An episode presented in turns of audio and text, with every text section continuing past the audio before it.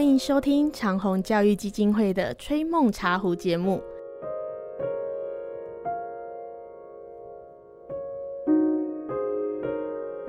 各位小朋友、大朋友，欢迎收听《吹梦茶壶》。我们今天邀请到我们两位小茶人，欢迎我们第一位小茶人佩文大家好，啊，还有我们第二位小茶人申慧。Hello，好，我下次一定要改过来。为什么呢？因为我两次已经先 Q 配文了哈，这个顺序没有特别意义了哈，大家不要在乎了。好，那我们今天要跟各位分享的这个小故事是关于羡慕的故事。我们在之前跟各位介绍过，我现在呢再带着大家稍微回顾一下。那么羡慕这个故事呢，是发生在千利休他的两位弟子，一位是扫部，一位是三斋。那么扫布的部分，我们先来介绍啊，也就是当初呢，这个赖田扫布跟千利休学习的时候呢，学茶的时候，有一天呢、发现老师这个舀水的柄啊，舀水勺的柄比一般人短。下课之后怎么样？回去就把自己的全部处理跟老师的一样短了。结果呢，再下一次上课，老师一看到，就跟扫部说了，千利休说：“扫布啊，像你身材这么高大的人，用这么短的勺柄，太不协调，太难看了。为什么？因为钱利休一看就知道扫部是学他的，他截短，学生也跟着截短。钱利休说不对，跟他讲：扫部，你扫部你有你的尺寸，老师我有老师我的尺寸呢、你不要傻傻的照着老师一模一样的学，学习不是这样子的。那无独有，这样的事情也发生在另外一位弟子细川山斋的身上啊。这细川山斋在跟老师参加茶会的过程里面，一眼就看上了老师所使用的一个水纸。结果在那次茶会结束后呢，他到处在寻找啊，看能不能找到跟老师一样的水纸。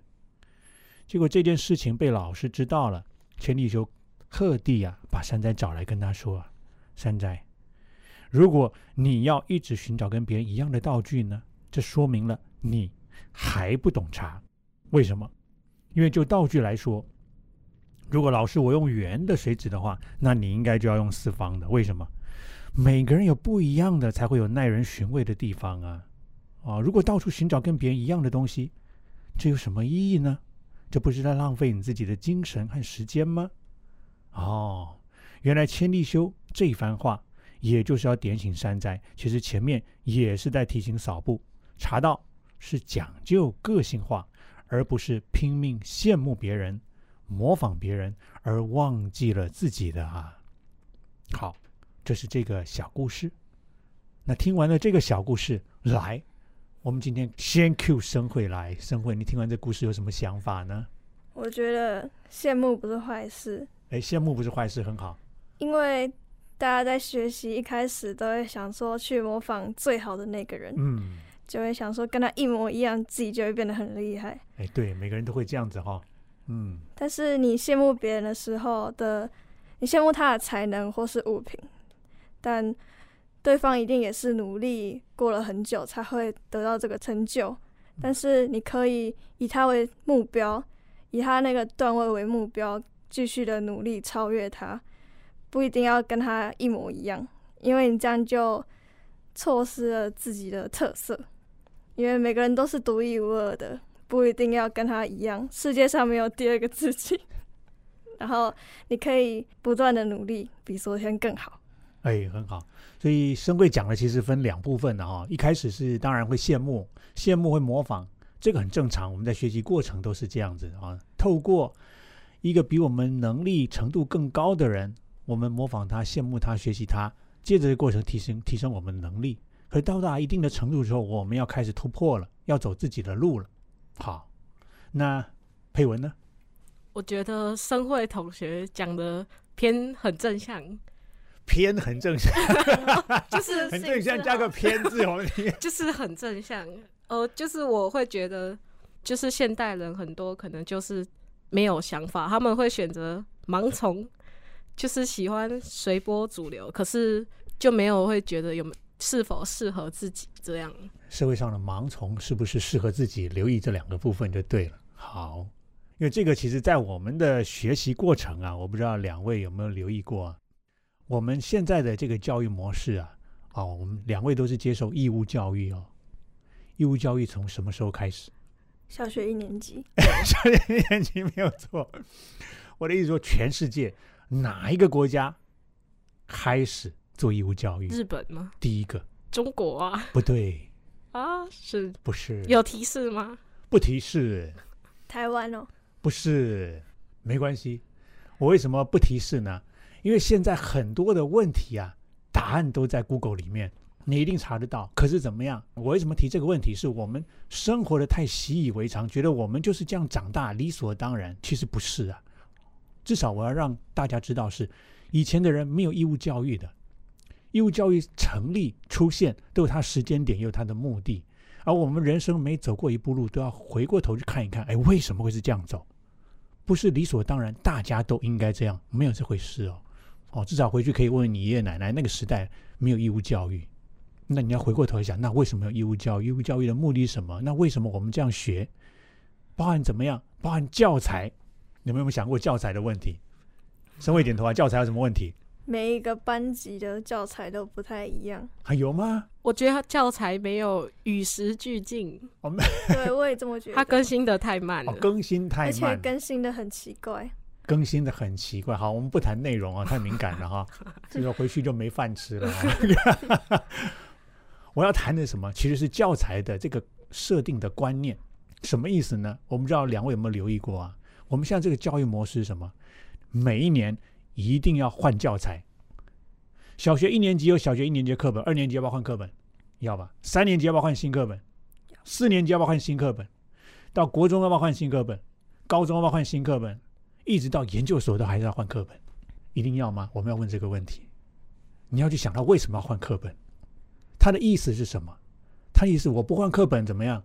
学不到东西，我停留在那边。所以它是把我们能力的提升跟课本有没有输入新的画上等号。有读新课本，我能力又提升一个年级；有读新课本，我又提升了。如果没读新课本，我就停留在小五，我停留在小三。他的观念是这样子哦，现在这教育模式的观念设定是这样子哦。可是你认为一定是这样子吗？好像就不是哦。所以这个是不一定它正确，但是我让带着我们大家要稍微有一点敏锐的意识去回过头看，我们身处这个环境的体制里面，它有哪些特质？你能不能敏锐去感受到，然后再去发掘这里面的问题？那同样的，回过头来看这个故事啊，这故事里面呢、比较重要的观点在哪里呢？也就是这个陈立修两个学生扫步跟山斋，两个学生同样跟陈立修学习，对不对？好，两个学生怎么样？都想照老师的尺寸。老师喜欢什么，我就想跟老师一样。老师变短，我就跟老师一样把它截得变短。换言之，这两位学生学习的过程呢，还停留在什么？停留在模仿。那有没有思考？没有，还没没有思考哦，啊，所以前提修才要特别点醒他们呢。学习不是只有模仿，还要思考。而思考是什么？思考是我们自己觉醒的一个过程。只要你一思考，你自己就出现了。你不思考，你只有模仿，永远是老师的影子。而千利休是一个非常非常好的老师啊。怎么说他非常好呢？他不会希望学生都跟我一样，甚至呢都比我差。我老师最棒。告诉各位，这不是最好的老师。最好的老师是怎么样？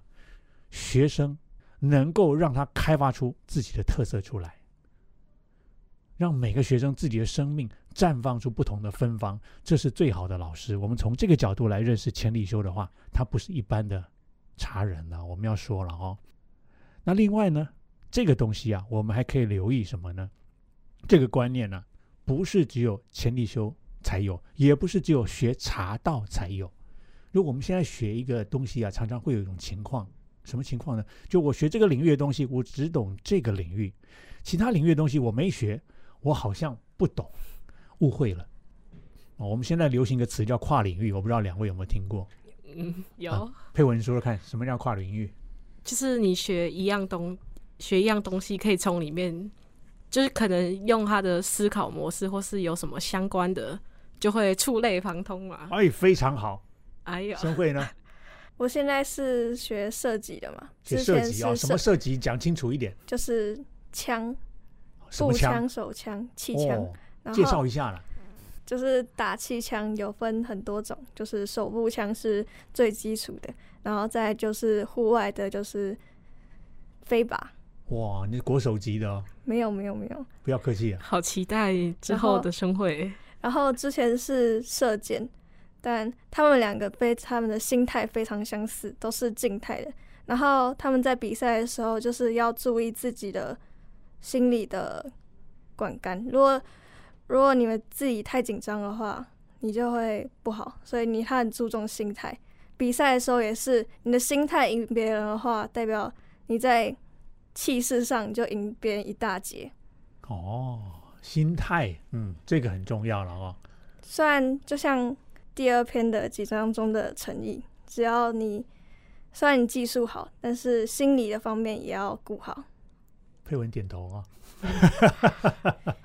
好，我为什么要问这个跨领域的问题呀、其实像跨领域看起来是一个很新的词汇呀。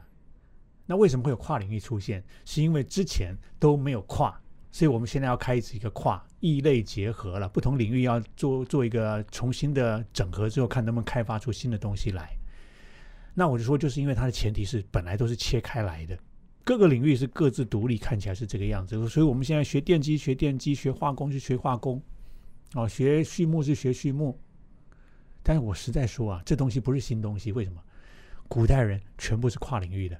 好，我举个例子啊，譬如说刚刚说这个茶道啊，千里说这个茶道这个观念不是只有茶道才有，为什么？在书法里面也有，在我们唐朝有一位大书法家叫做李邕。这李邕呢，他跟谁齐名？我们先问了啊、我们书法的书圣是什么人？好，算了，我要我要问一下，姓张的吗？我靠，王吗？王吗？你们答不出来，我就要我我就要换一个问题喽。是是姓王吗？不能给国文。姓杜我就要问？你们国老师是谁哦？姓杜吗？姓王啊，王王羲之，哦，哦，天下好第一像有点熟好像有听过书圣王羲之嘛哈，你差点要改成换题目说你们国文老师是谁了哈，因为我刚猜对，姓王。开玩笑了哈。这王羲之啊，天下第一，对不对？大家都知道，李邕就是跟王羲之齐名啊。哇靠，能够跟王羲之齐名，历史上没有几个人呢、为什么在行书上啊？啊，明代四大家，其中一个叫董其昌。哦，我不知道各位有没有听过？那唐伯虎知道吗？哦，你至少看过香星爷，对对，星爷的点秋香知道吧？哈，董其昌这个唐伯虎他们的同时代的四大才子之一。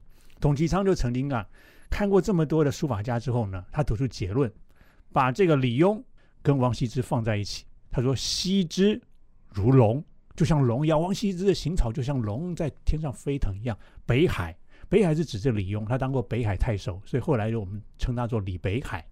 北海如象，他比例万钧，就像大象那种厚重的比例。哇！而这个人呢，李邕呢，他曾经呢留下两句话。为什么？他当时在天下太出名，他的行书非常好，大家都争着请他帮忙写一些碑帖啊，等等，写一些碑啊。那李邕呢？他说什么呢？他说：“似我者俗，似就是很像啊，相似的那个似，像我的人一样啊，那样子叫俗人。”那第二句呢？“学我者死，一辈子只想学的跟我一样的，基本上这个人死掉了。什么意思？他已经把他自己丢掉了，只想跟我一样。他的生命已经不见，虽然他活得像一个人，其实他自己的生命放在哪里，他从来不当一回事了。哦，他不认可自己，而这是在书法上有这样一个观念哦：似我者俗，学我者死。其实跟千里修这个地方也是一样，教导弟子不是跟老师一样百分之百越像越好，没有，在顶尖的这些不同领域的人来看，他们有共同的观念了。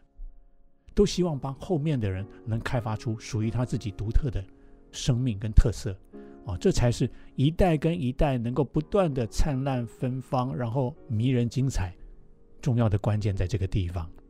好，那我们今天时间也差不多，就到这个地方了，谢谢各位的收听。我们下次再相会。拜拜。